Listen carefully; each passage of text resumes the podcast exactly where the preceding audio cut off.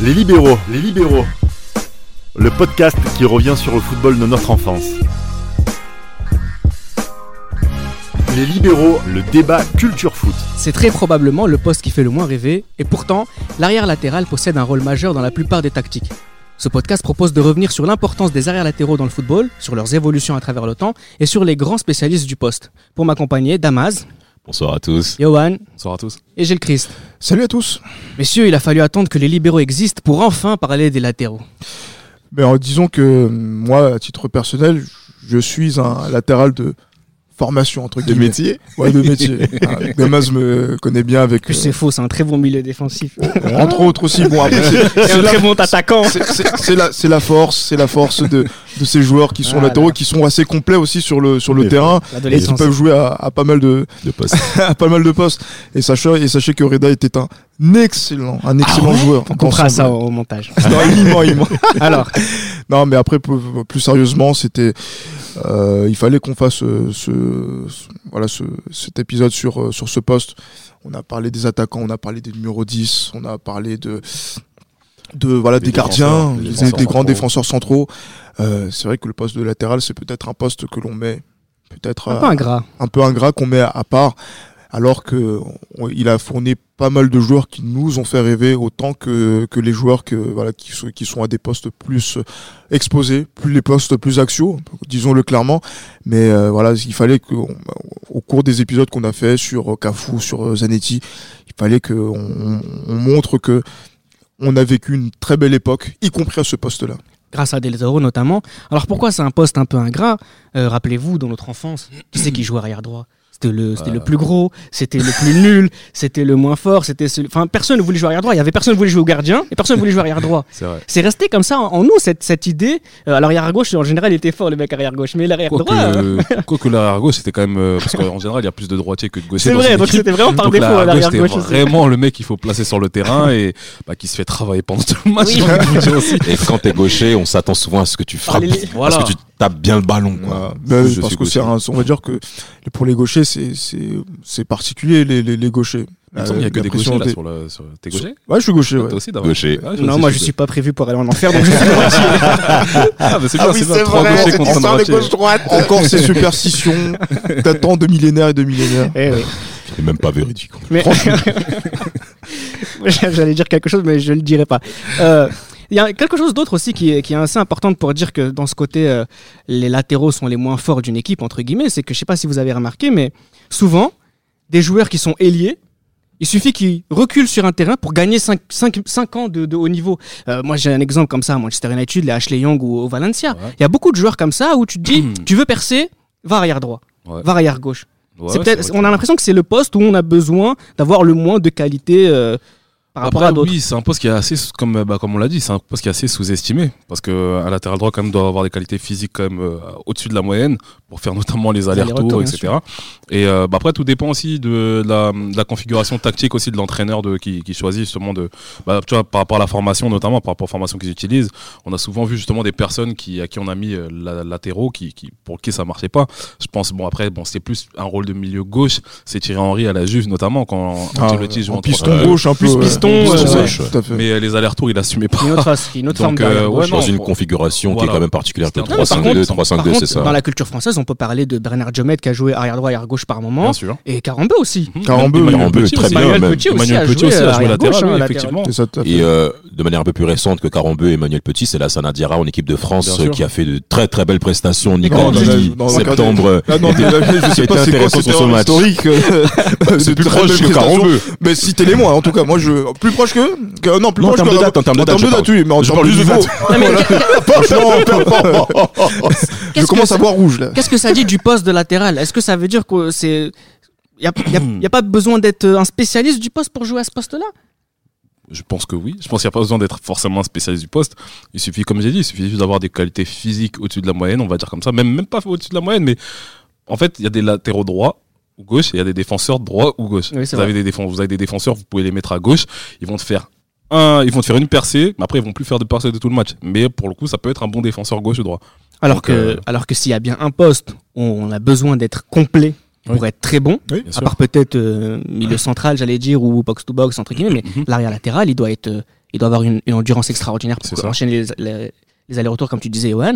Il faut qu'il soit bon techniquement parce qu'il est proche de la ligne. C'est ça. Il est très proche de la ligne touche. Donc, quand ça. vous voyez un joueur comme Daniel Alves qui enchaîne les petits, euh, les petits enchaînements 1-2 euh, le long de la ligne de touche, il faut, être- il faut être très bon techniquement aussi. Ah, c'est clair, mais après, il faut se dire aussi que c'est un poste où- sur lequel on a mis, par exemple, des euh, ailiers ou même des, des, des anciens attaquants, Mhm. comme euh, Patrice Evra, par exemple, qui était attaquant au départ et qui a reculé sur le terrain jusqu'à devenir euh, euh, latéral gauche. Et- Comme Excellent John- latéral gauche de et Gianluca Zambrotta, qui Oui, est un très titré. bon exemple là-dessus. euh, Titré. Gianluca Zambrotta qui a joué milieu de terrain à la Juve, et qui Oui. s'est mis à reculer euh, en tant qu'arrêt latéral, même droit ou même gauche. gauche, euh, mais avec une qualité euh, technique euh, incroyable. Exceptionnel, On aura, le exceptionnel. temps d'en Florent. Malouda aussi, Florent Malouda qui parfois a dépanné sur le côté gauche, alors qu'à la base à Châteauroux il jouait soit ailier, soit Ouais. attaquant. hein.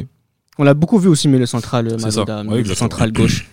Euh, il faut être, donc je disais, il faut être euh, très bon techniquement, il faut être très bon athlétiquement, et puis il faut savoir euh, défendre en reculant, et il faut savoir contre-attaquer rapidement. ouais. Franchement, c'est c'est- qualités de contre-attaque qui sont vraiment très très importantes, notamment pour un, pour un latéral, notamment avec dans la combinaison que vous pouvez avoir avec le joueur qui est devant vous, le, milieu ou l'ailier qui est, Exactement. qui est, qui ça, devant, et c'est cette capacité justement à, À se projeter. à se projeter par la course en fait. C'est ça. Parce que voilà, donc euh, il y a deux joueurs qui font tourner le ballon, il y a des joueurs voilà qui par la course créent la différence Bien sûr. avec ça, la, le, doublement notamment. ça demande quand même une intelligence de jeu, hein, Oui, oui, latéral. oui, Ça demande c'est une ça, intelligence de c'est jeu, ça, je pense, euh, en termes de déplacement déjà, en termes de c'est déplacement. très parce que- injuste qu'il y ait cette réputation ingrate Exactement. du, On peut parler- du latéral. Et on peut parler des relations techniques qu'a aujourd'hui le, le latéral avec euh, les milieux ou même joueurs offensifs tels que Jordi Alba et Messi. Mhm. On sait que cette connexion a eu euh, a porté ses fruits et continue encore à le faire, bien qu'aujourd'hui le Barça ressemble à pas grand chose. Mais Pirlo Lichtsteiner aussi, si je peux. Pirlo Lichtstein, bah, même toi, pour la Juve. mais, non, mais Ouais. c'était- très Ou bien. sinon Messi et Daniel Alves. hein. Messi et tout le monde après. surtout. euh, surtout. Messi et Valdés. euh, Messi Ter Stegen. euh. Bon, euh, c'est aussi un, un poste. Alors on l'a, on l'a vu, hein, c'est un poste qui évolue beaucoup avec le temps. Euh, par, par moment, dans des décennies, on demandait à, à l'attaquant, à, à l'arrière, pardon, d'être surtout un attaquant. Ensuite, on leur a demandé d'être surtout des défenseurs.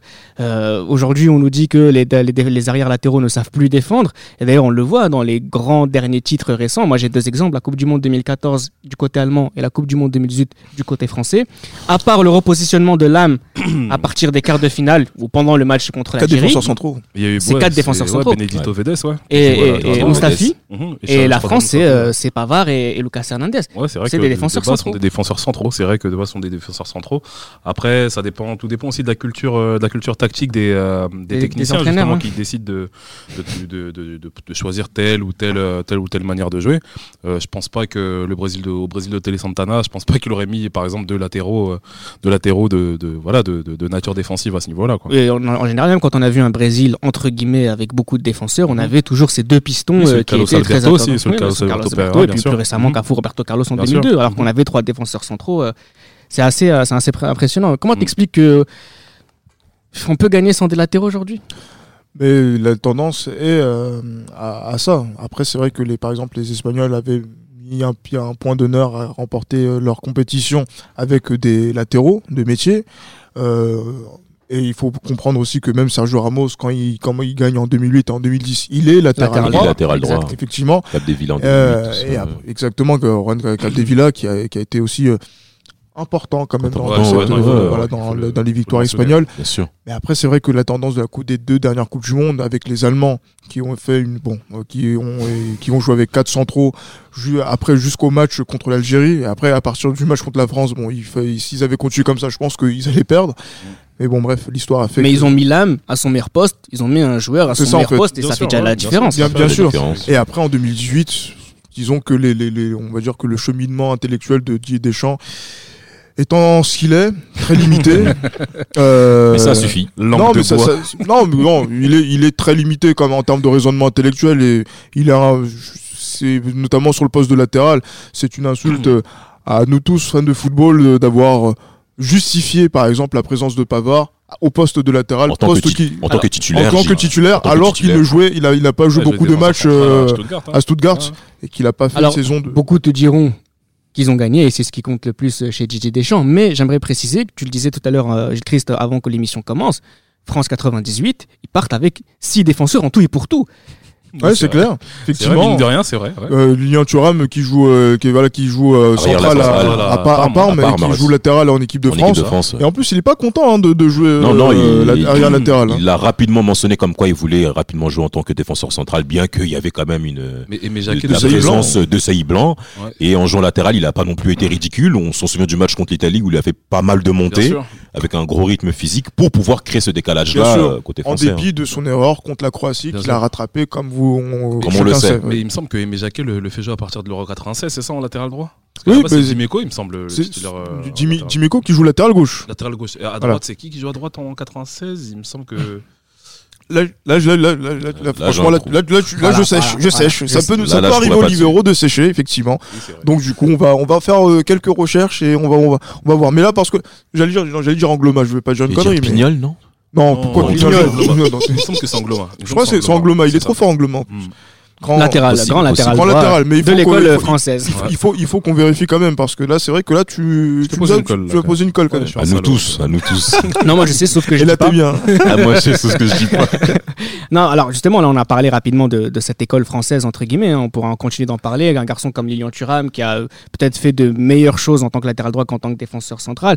On peut parler de Lisa Razou aussi. euh, euh, on a eu beaucoup d'arrière latéraux français de, Ah, de qualité. Candela. Candela aussi, Ouais, qui était un spécialiste du poste, qui pouvait jouer à gauche et à droite. Et à droite, bien sûr. Candela qui est une véritable idole hein, à Rome. hein. C'est vraiment l'un des meilleurs le, joueurs de, de, de l'histoire de, la un Rome. des hein. très bons amis de Francesco Totti aussi par, par la même occasion. Zebina jusqu'à aussi, qui pouvait jouer à droite, à gauche et en C'est bien Jocelyn Angloma qui était le latéral droit de l'équipe de France à l'Euro Euro 96. 96. Alors, Voilà, quand tu vois, regarde, t'as vu, c'est.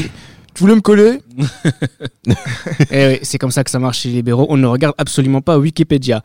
Parmi les grandes écoles, euh, parmi les grandes écoles euh, de latéraux, euh, quand vous regardez vos recherches et que vous faites un peu le- les plus grands latéraux, on, on fera ce jeu en fin de podcast, hein, reste avec nous.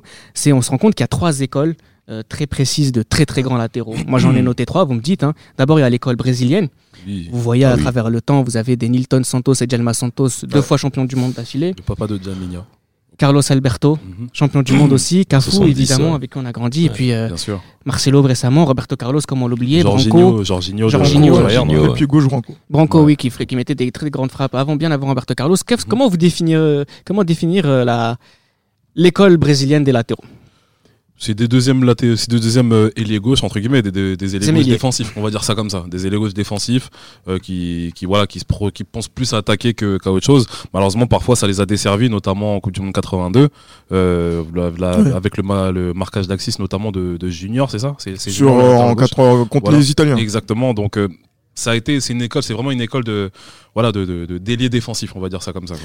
Euh, déjà culturellement parlant, les Brésiliens euh, sont très portés sur l'attaque. On le sait vu les éléments qu'ils disposent et même au niveau de la configuration tactique. On s'en souvient pour le Mondial 98 où vous avez un 4 un 4-2-2-2, c'est-à-dire Rivaldo, Leonardo et Ronaldo, Bebeto. Et sur les couloirs, vous avez exclusivement R. Carlos et Cafu. Ouais. qui faisait un, qui, qui imposait un rythme euh, de jeu qui était euh, co- concrètement qu'on avait rarement vu nous, nous, en tant que Ah joueurs. oui, en tant Et- que petit et qui, en tant qui que découvrons le foot à cette C'est époque-là. ça. Et quand maintenant on va dans le passé brésilien, on s'aperçoit qu'il y a un véritable historique et cette Mhm. évolution-là a eu lieu même même alors parce qu'il y a eu le mondial 50 hein, qui a eu une gros, un grand traumatisme côté brésilien et dès le mondial 54 avec la bataille de Berne et surtout au mondial 58 Mhm. avec le duo les, les deux Santos on s'aperçoit Santos, Santos. les deux, ouais, les Ah, deux, les deux Santos. les j'ai deux les ouais. deux Ouais, Santos. pas deux, ouais, les deux Santos, Les deux Nilma Santos. Santos Pardon, pardon. et Jalma Santos. Très bon jeu de mots.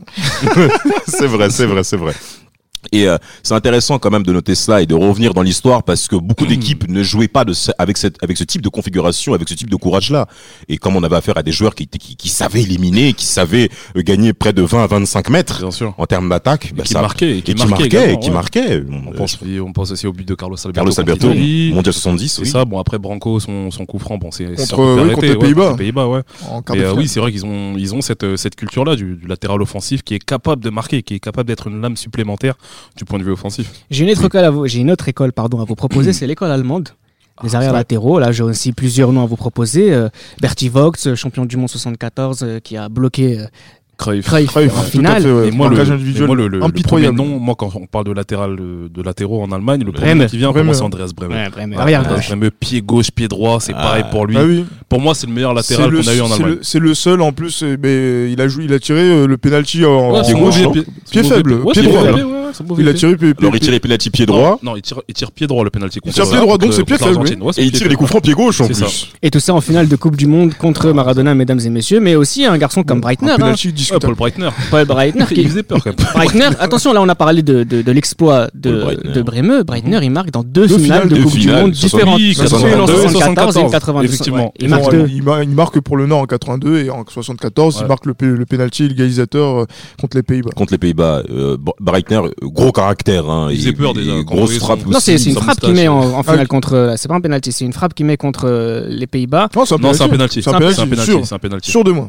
Ouais, Et après c'est Gerd Müller qui marque le deuxième. Tous en première mi-temps. J'ai Exactement. l'impression d'avoir vu une frappe. euh, Il tire en plein milieu, Hier, je crois, il me semble, en plus, euh, contre- contre- Mais bon, mais sinon il y a aussi euh, plus récemment euh, Lame. Oui, Philippe Lane, bien Philippe sûr. Lame aussi. et Peut-être euh, il, il, est- il souffre d'une image trop lisse. Non, mais en fait, moi, je pense qu'en fait, lui, il a profité de- du couronnement allemand sur la Coupe du Monde 2014 Mhm. pour que l'on se rende compte qu'il a fait, qu'il a eu une œuvre d'ensemble qui est plutôt pas mal avec le Bayern, avec Bien sûr. Stuttgart également Et aussi. même aussi- Stuttgart, oui. Et même aussi avec la sélection allemande sur les différents résultats. Exactement, en termes de régularité. En termes de régularité, les Allemands étaient présents. L'âme n'a rarement déçu, pour ne pas dire qu'il a été ça a plutôt été le bon. seul, ça a été le seul Ça a été qui a le- toujours surnagé. hein, C'est ça. Et déjà qui pouvait jouer aussi, l'Euro euh, 2004. la- qui pouvait jouer aussi latéral gauche Mm. comme latéral droit. Déjà, l'Euro 2004. Après, euh, Lam, moi je trouve que Lam a toujours euh, eu cette petite, euh, comment dire, cette petite réputation du, du petit prodige allemand, parce que je me rappelle qu'une fois quand il, quand il est, quand il est prêté à Stuttgart, les gens disent qu'après Lizarazu au Bayern, ça sera lui le, le patron. Ouais, Ouais, Il a toujours eu cette petite légitimité que de personnes, bon après ils étaient moins bons comme Andreas Hinkel aurait pu avoir, etc. Ils ont été moins bons, on va dire.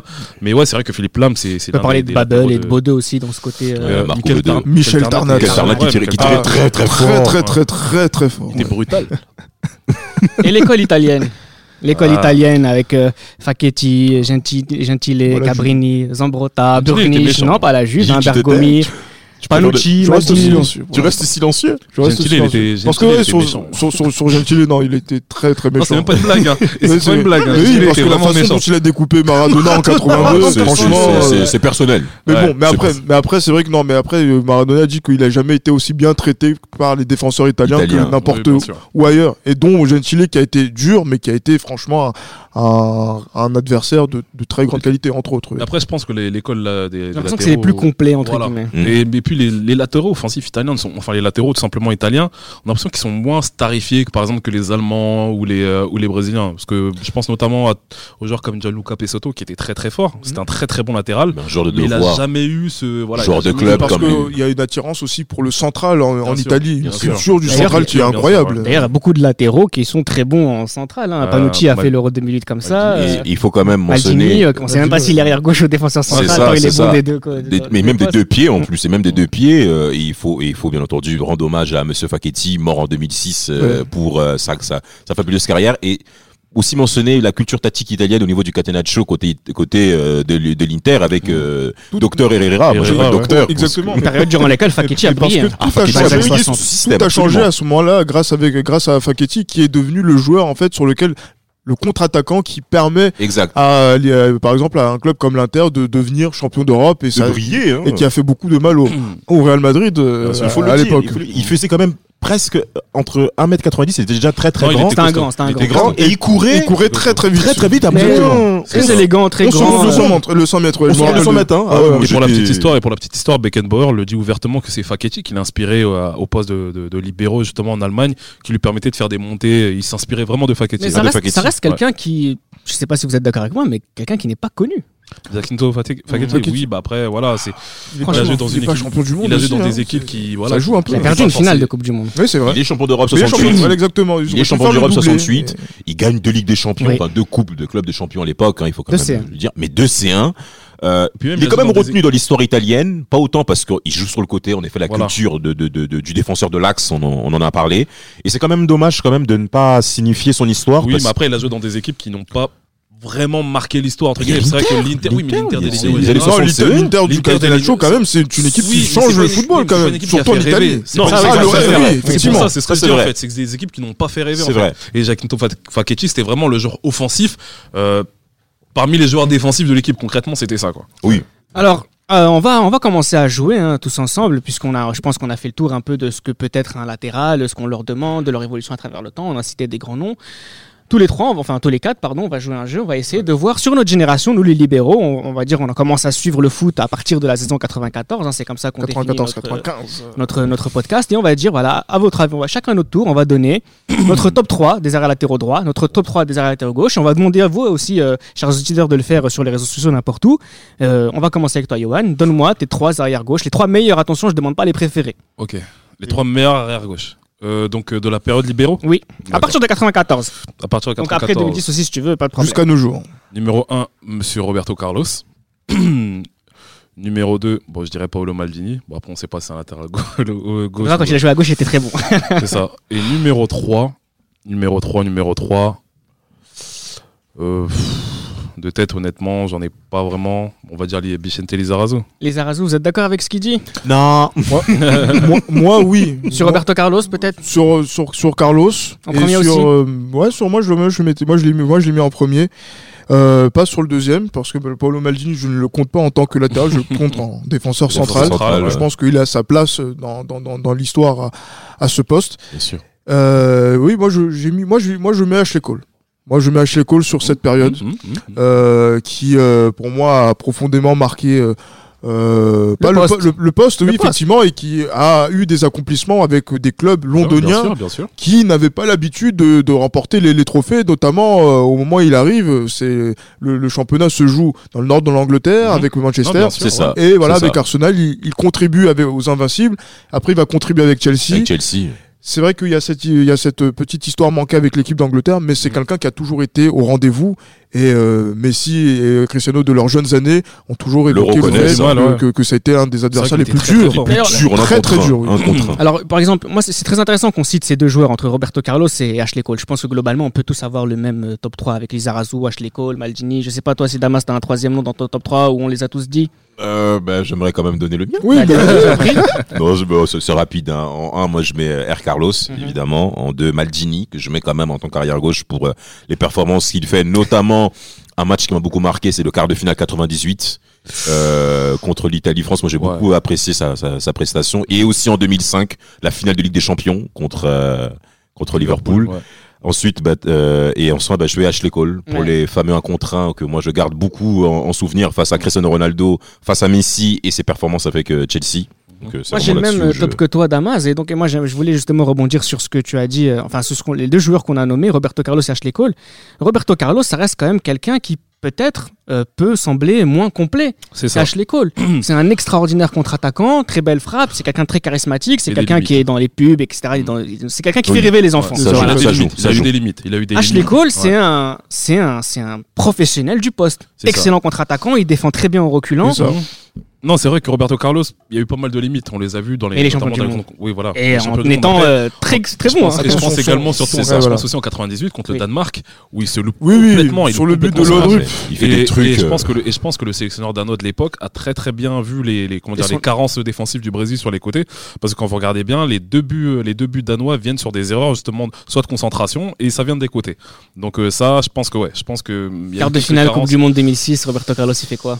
Il fait son lacet. il fait son lacet, sur, manque de concentration, Mais c'est terrible, c'est Ouais, mais après le Brésil se voyait déjà trop beau aussi hein, à l'époque. hein. Ils, étaient, bon. ils étaient ils étaient cuits même sur le premier La tour. condition ouais. physique de cette équipe brésilienne Oui, n'était pas et- Et optimale. ils, et ils étaient- et ils ont beaucoup critiqué les, les deux latéraux, Cafu et Roberto Carlos. Roberto- euh, qui était à la fin. Qui était à la Qui fin. étaient sur la fin, Qui étaient sur la 33, 35 ans. Ils ont dit, qu'est-ce que vous faites? C'était cramé un peu.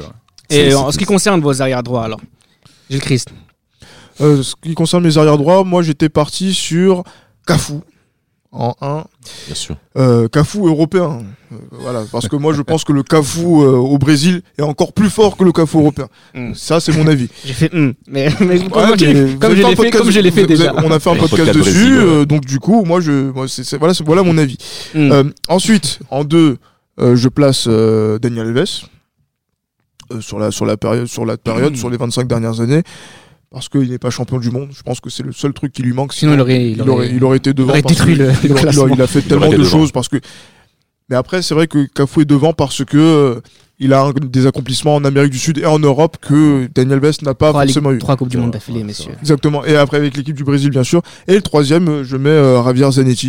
Ouais. par respect quand même à, à la légende, malgré le fait qu'il soit de, l'Inter. de- de l'Inter. Ah, J'étais sûr. Ça dépasse le cadre de l'Inter. oui, hein, voilà, il dépasse clair. le cadre de l'Inter. Oui, c'est et- le symbole d'une élégance quand même qui. euh, Tout à fait. Respect. un- Ah, Il y, a- il y a du respect quand même. Damas, ton top 3 Le même que, que Gilles, le même que Gilles, en effet, je mets Cafou euh, en première place. euh, Cafou, Alves, Zanetti. Ouais, Al- Alves Zanetti, moi, je, je- juste par rapport à, à, à Daniel Alves, pauvre de lui, il, est entré dans une période où l'équipe du Brésil était très moyenne, pour ne pas dire médiocre, et ça joue Ah, beaucoup il a sur, beaucoup regardé les matchs du banc, Daniel Alves. hein, euh, aussi, aussi, il avait affaire à Mekon, qui était aussi très qu'on aurait, qu'on aurait pu parler dans ce podcast. hein. Non, non, non, non, non, en Non. termes de longévité, il est trop en dessous. ce- ce- ce- non, non, non, non, je suis désolé. En plus, euh, Thierry, Passons, passons, Thierry passons. Henry disait au premier tour de Ligue des Champions, quand il était fatigué, je le voyais dans les yeux. Donc, euh, la condition physique de ce monsieur, bon.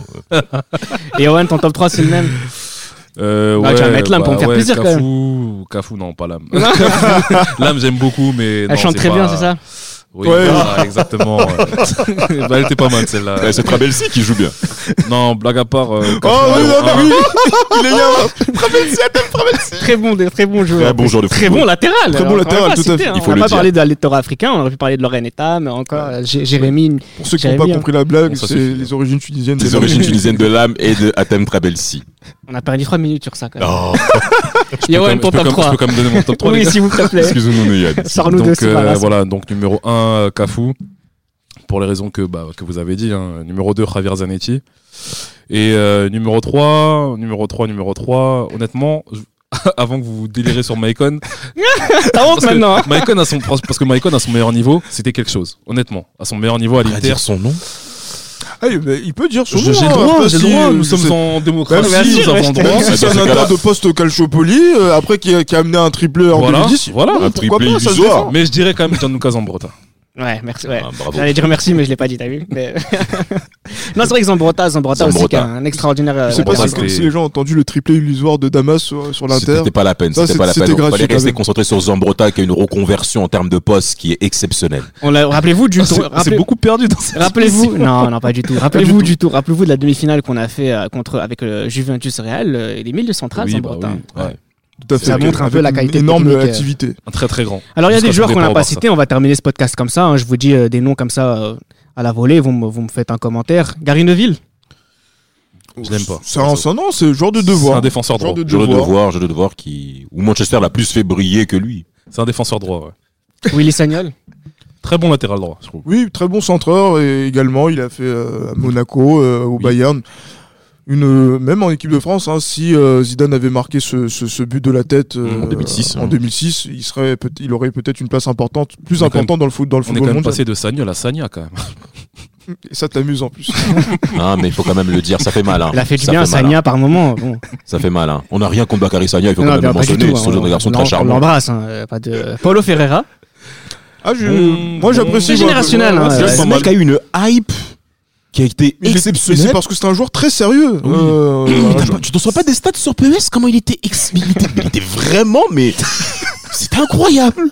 Ce qui- PES 5, moi, Paulo Ferreira, les mecs pourront se souvenir. Mais- quand mais ils dans la vraie vie. Ah, il Mais dans la chaud. vraie vie, il a. Non, mais c'est un C'est un joueur. bon dé- non, c'est non, un c'est bon non, c'est un latéral joueur, droit, c'est euh, latéral plus deux sérieux ouais, c'est et qui a, qui a fait son, son parcours. C'est un et qui- défenseur droit de et Mourinho. qui a un c'est palmarès très important quand C'est même. ça, hein. ouais. Giovanni Van Bronckhorst. Ah, je l'aime beaucoup. Moi, je le voyais plus à gauche, non? Oui, non, mais je suis en Oui, train de sur Ah, d'accord, ouais, oui, bah Giovanni, oui. Non, je l'aime ouais. beaucoup, franchement. Ah, Ouais. Après, c'est vrai qu'il a joué, il a joué au Barça. Bon, c'était pas. C'est ça. Voilà. c'est un Son but, Barça. son, son but contre le, contre le Real en 2004, ouais. Ouais, voilà. Il y a, il y a y a ça aussi. Il y a son but aussi contre le, le, l'Uruguay. aussi Bien sûr. en 2010. Et pour parler de Van Bronckhorst, c'était quand même un joueur qui participait énormément au jeu, un joueur très très très très intelligent. C'est-à-dire c'est pas quelqu'un qui va multiplier les courses, mais balle au pied, ça peut être. euh, Une- Arsène Wenger l'a un peu négligé quand Une même. légende hollandaise qui, euh, qui n'a pas joué, euh, qui, qui a joué au Feyenoord. Donc, euh, Oui. c'est c'est- Marcelo c'est bien de le mentionner. Ah, Marcelo, c'est c'est- c'est- c'est- c'est- C'est- c'est très fort, hein, moi je trouve, hein, Marcelo. C'est- Très très fort, hein, Marcelo. Moi je trouve que même. c'est très très très très fort, hein, Même Marcelo. au-delà des, des KTDC, c'est le niveau de jeu qu'il a eu C'est quand ça. il est arrivé au Real. technique, moi, oui. Techniquement, moment où quand il est arrivé, c'était très compliqué. J'y- Non, tu ah es non, bien oui, placé ah, pour en j'étais parler. très très bien placé. J'étais, euh, j'étais Oui, son, en son 2007, profondeur euh, en chef durant les 3-4 premières années. C'est ça ce qui fait beaucoup. Donc euh, Beaucoup. normalement, Il doit prendre la des- porte. exactement. Merci. Damas. Michel Salgado, moi que j'aime beaucoup. Oui, Michel Sagado, très très très bon Très latéral. solide, Celta, Real Madrid, et c'est c'est des joueurs de devoir, comme l'ont été Arbeloa, Arbeloa. euh, comme l'est au- aujourd'hui euh, Nacho, par exemple. ouais, bien sûr. Mm, mm. C'est, ce sont des joueurs qui ont toujours. de faire je ne sais combien de. Exactement. de Et on peut ouais, même ajouter par exemple un joueur comme Ivan Campo, mais bon, qui est euh, Ah. voilà, qui détonnait avec sa coupe de cheveux, mais voilà, qui a été dans la dans, dans, dans, euh, dans l'octava du Real Madrid Bien sûr. en 2000. Sorin, Juan Pablo Sorin. Ah, le Ouais. Paris Saint-Germain. Euh, pardon. Euh, non, euh, non. euh, Grande légende le du Barça, le Cruzeiro. Barça, hein. le Barça aussi. Hein, Au le Barça Brésil. un aussi, du Cruzeiro et puis même son niveau de jeu qu'il avait avec l'Argentine euh, pour, la Copa América 2004. euh, Bien sûr, ouais. Et au le Barça, mondial 2006. Au Barça, les Le gars, mondial il a- 6, bien sûr. Au Barça, il a, il a joué qu'une demi-saison. Au Barça, Une demi-saison à peine. Mais c'était pas mal. Hein. Au Barça, sa demi-saison qu'il fait en 2002-2003, honnêtement, elle est, c'est, il, joue, Mais bon, il, le, il compte le- beaucoup le, pour le le Barça pour est quelconque dans cette saison-là. C'est vrai, c'est mais vrai. le- si le Barça aussi revient en forme cette année-là, c'est Ron Pablo Sorin joue un rôle, joue un rôle prépondérant. Mais Oui, c'est sur la fin de saison. ouais. Mais c'est dommage quand même que la carrière de Sorin en Europe n'ait- n'a pas eu assez d'étendue, n'a pas Mais- eu assez de Qui est champion de C1 avec la Juventus. C'est ça, euh, c'est Sorin. ça. Ouais, en C'est- 96. On s'est tous posé la question pourquoi Vaïd, il a, pourquoi la direction du PSG ne l'a pas gardé en fait. euh, Il demande Pablo beaucoup d'oseille hein, aussi. Hein. C'est des. Argentins quand Des même. Euh, vous, avez, prie. vous avez des joueurs que, que j'ai pas cités ou qui, que vous aimeriez, dont vous aimeriez parler en tant que latéral? Comme ça, on Il y en a dit- une on a riche tout dit. avec Dortmund. Oui, Yann ouais, j'aime Yann Yann Yann qui s'est bien battu dans une configuration Celui 3-5-2 qui avec s'est- Dortmund. Celui qui, qui s'est fait avoir comme un, comme un enfant par Souker en, en 90. Oh, ça arrive. Oui, ça arrive, mais en Ça 97, arrive. t'étais bien content euh, Voilà. quand, euh, quand à, à Manchester quand il Oui, était présent pour oui, vrai, proposer. euh, C'est vrai, effectivement, effectivement. Pas d'autres joueurs euh, Alaba, euh, Alba, Kimmich riche. aujourd'hui. Ouais, euh, ça, c'est une période hors libéraux. Diego Ouais, Placente, ça, je- Diego Placente aussi. Diego qui était Placente, oui, Ouais, Evan Nilsson- ouais, il faut Ah, ouais, il faut le dire. Ouais. Evan Nilsson et Dédé aussi. Oui, Ouais, bah, ouais, donc, ouais. ça, tous ces gens qu'on qu'on a Denis cités dans nos Denis podcasts. Irwin hein. aussi, c'était pas mal. Denis Denis Irwin. Oui. l'Irlandais. Dan Petrescu aussi de Chelsea aussi, c'était pas mal. C'était solide, Dan Petrescu. On termine avec les meilleurs, dont on a beaucoup pas beaucoup parlé. On va faire, on va, on va faire les débats. Patrice Evra. Ah, Ah, on va trop loin. Voilà, donc, on est parti trop loin, nous sommes désolés. C'est comme ça qu'on va terminer ce podcast. N'oubliez pas, les latéraux méritent tout notre respect et on se retrouve à très vite. Ciao, ciao. C'était Les Libéraux, un podcast produit par Sport Content en partenariat avec Urban Soccer.